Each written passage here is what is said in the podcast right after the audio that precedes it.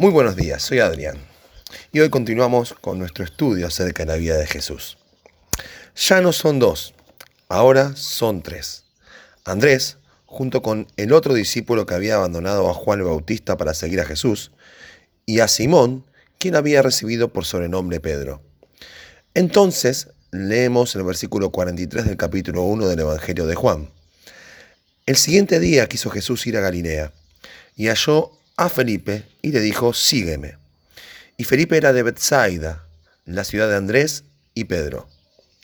Muy distinto es el llamado de Felipe en relación a los anteriores descriptos en la palabra de Dios.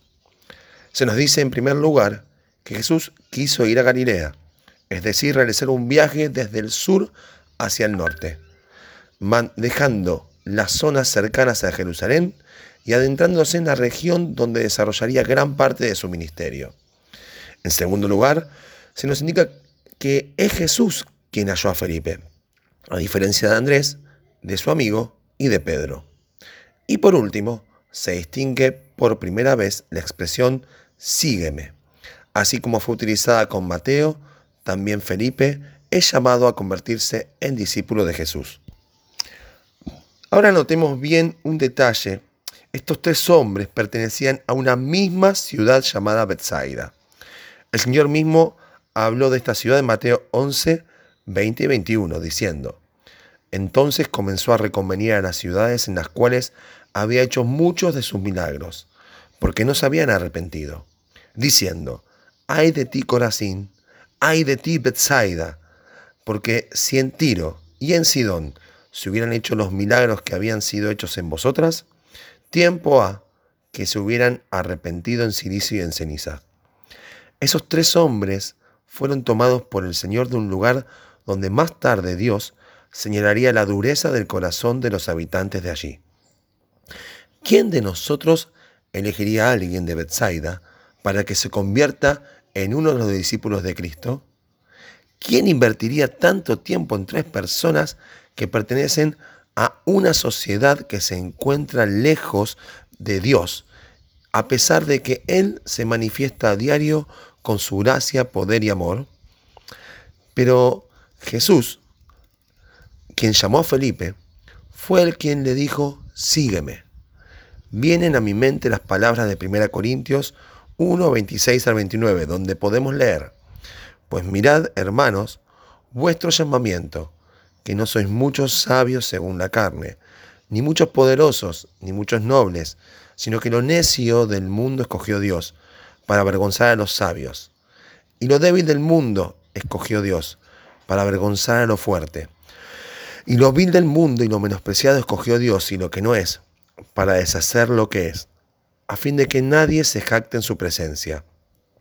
No olvidemos estas palabras, ya que así como es un gran privilegio escuchar la palabra sígueme de los labios de Jesús, no debemos olvidarnos de mirar el llamado que nos ha hecho Dios, ya que aunque podíamos no ser los mejores, Él nos da un valor que nadie puede revocar. Dios nos ha elegido, Él ha puesto su mirada en nosotros y vio algo cuando nadie podía ver nada. Ciertamente encontró un corazón donde sabía que su gracia podía florecer y traer vida a todo aquel que le rodea. Así fue con la vida de Andrés, de Simón y de Felipe. Naturales de una ciudad que endureció su corazón ante la manifestación gloriosa de Dios por medio de Jesucristo. Pensemos en las palabras dadas por Pablo en la carta de Filipenses, capítulo 2, versículos 14 al 16, donde nos recuerda uno de los propósitos por los cuales Dios ha escogido a personas como Andrés, Pedro, Felipe, vos y yo. Haced todo sin murmuraciones y contiendas, para que seáis irreprensibles y sencillos, hijos de Dios sin mancha en medio de una generación maligna y perversa, en medio de la cual resplandecéis como luminares en el mundo, asidos de la palabra de vida, para que en el día de Cristo yo pueda gloriarme de que no he corrido en vano, ni, he, ni en vano he trabajado. Seguimos siendo desafiados a actuar de un modo diferente en un contexto que niega y desconoce el poder y la gracia de Dios que se manifiesta a diario. Sabemos de dónde hemos salido, pero también debemos entender para qué fuimos llamados por Cristo de allí.